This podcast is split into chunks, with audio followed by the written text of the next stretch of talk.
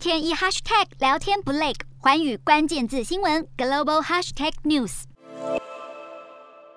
澳洲驻中国大使傅观汉和他的同行人员站在北京法院门外，希望能够进入旁听澳洲籍记者程雷的听审会，不过似乎不得其门而入。程雷因为被控泄露国家机密的罪名，三月三十一号在北京遭受秘密审判。其实他在二零二零年八月就被当局拘留，不过中方似乎始终没有告知澳洲官方程雷被拘留的真正原因。据了解，中国法院经常禁止外人参与或旁听具有政治敏感性的审判，而这样的秘密审判公然性和有效性显然有争议。程磊不但拥有澳洲籍，还曾经是中国央视英语频道的知名财经主播。他访遍世界各地的商业领袖，获得许多奖项，处在事业的巅峰。而突然间就在荧幕前消失。程磊的家人，包括两名年幼的孩子，都住在澳洲，从此联系不上他。央视英语频道上关于程磊的资料也通通被抹去，好像这个人不曾存在过一样。各国记者们对此当然是相当的好奇。然而，中国外交部依旧要求各国不要对中国内政进行干涉。澳洲因为呼吁对新冠病毒来源进行国际调查，